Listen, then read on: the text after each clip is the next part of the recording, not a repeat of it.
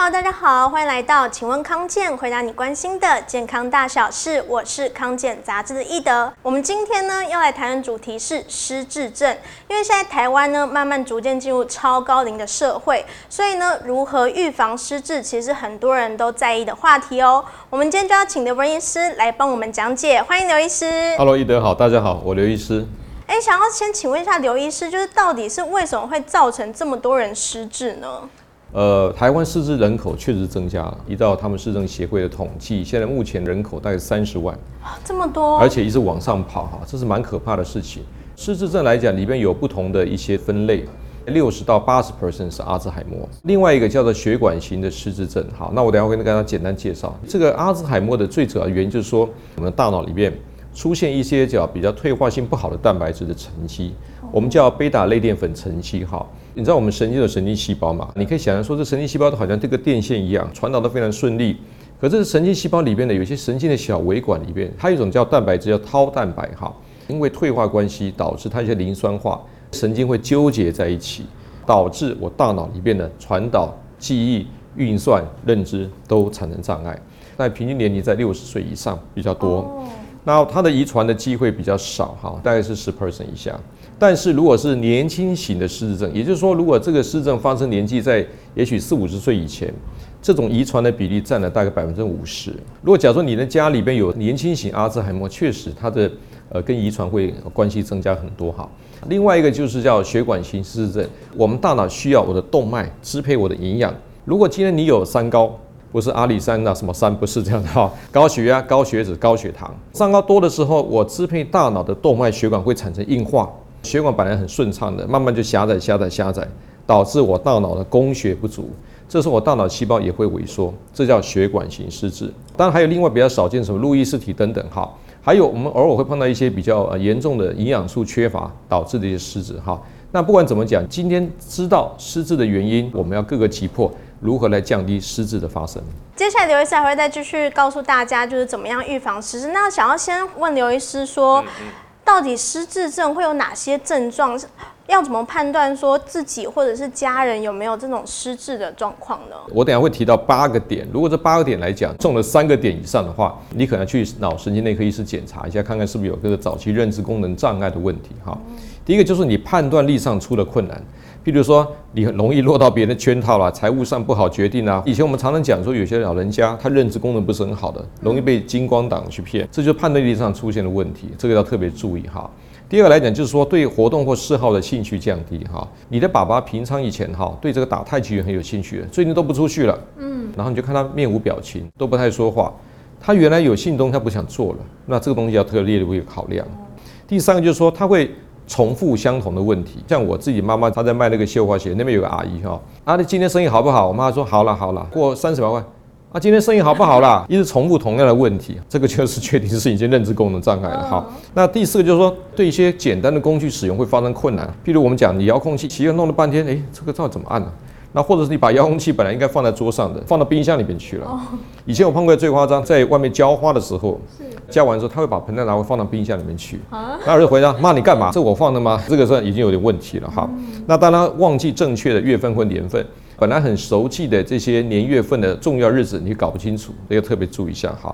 当然还有一些财务上的这些呃，譬如说程序上很困难，譬如说你以前拿这个缴费单去缴费，对对，你知道谁本去缴缴，弄得很快。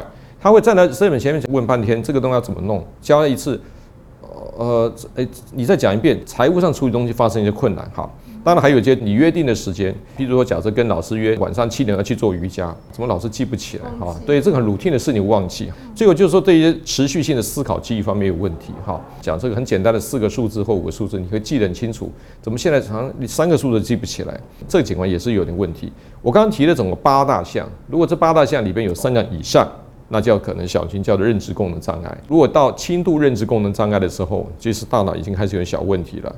你可以去请教你的医生来判断是不是有这方面的问题。哦，嗯、所以如果自己或家人出现以上的这些症状的话，就表示可能有一些轻度的认知功能障碍的。对对对对。那这个时候，其实如果是介入一些饮食啊，或者是生活习惯改善，嗯、其实是有办法说预防走到失智症的这个状况的。对，刚刚听到我在前面就讲一个重要的事，就是说我们谈大脑健康，大脑健康。嗯大脑大概百分之六十是油脂，所以吃的坏的油会僵化你的大脑。哦，所以好的油来讲，会你大脑的运作非常顺畅。哈，那全世界各种的饮食形态有很多。那目前也就发现地中海型的饮食，哈，它对失智症或呃记忆的问题来讲，它是最好的一个呃膳食一个形态。哦，它有几个特色，就是说蔬果非常多，它们是以这个橄榄油为主。哈，它里边会呃少量的坚果，肉类大概是以所谓的白肉或鱼肉。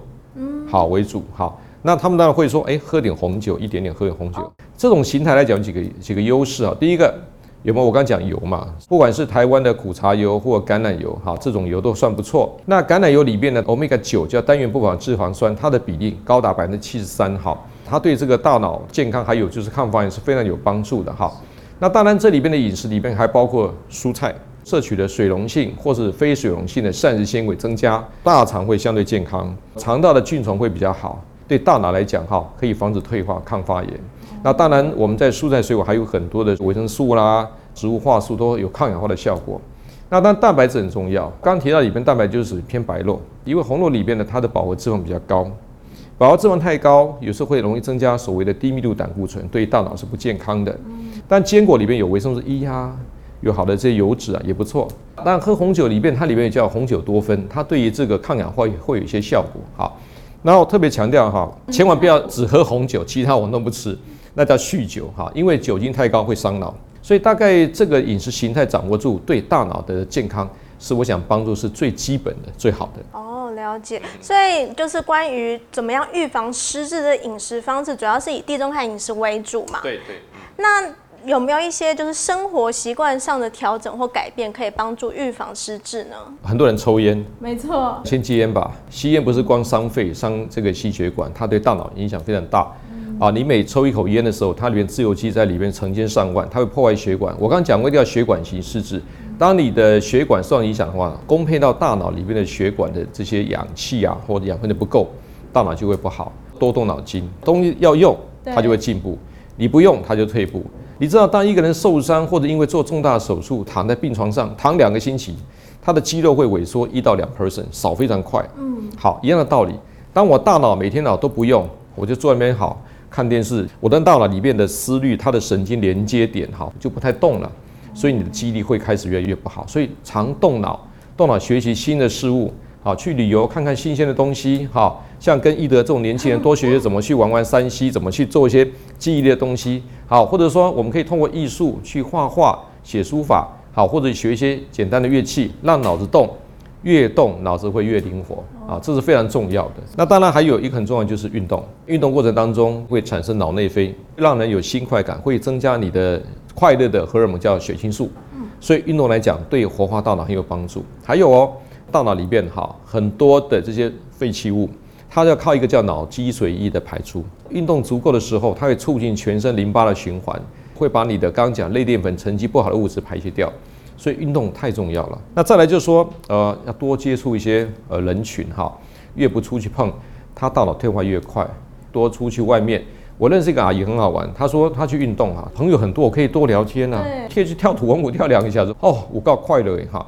这就是一种活动、接触人群、活化大脑非常重要的关键因素哈。哦，现在也有很多那种社区据点啊，是不是也是就是可以鼓励老人家可以去那边多活动、多交朋友这样？对，台湾对于一些失政的这些朋友来讲，有提供日照中心。对，他去那边透过煮菜、炒菜、交流、运动，那就是活化他大脑。建议大家不要退休只待在家里面去，好，可能在外面常常出去走走，参加一些团体或日照中心，跟人互动。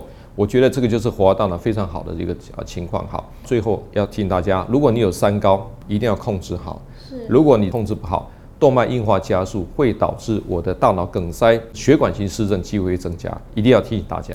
哦，了解。所以呢，主要是想要预防失智症的话呢，其实就依照刚刚刘医师讲的，分享这些饮食方式还有生活习惯的改变，其实就有助预防失智症发生和预防失智症越来越严重，这样子，非常感谢刘医师的分享。那也希望大家可以把影片分享出去，让更多人看到实用的健康资讯。也要记得追踪康健杂志的粉丝专页，才不会错过最新的健康养生知识哦。我们下次再见，拜拜。拜拜。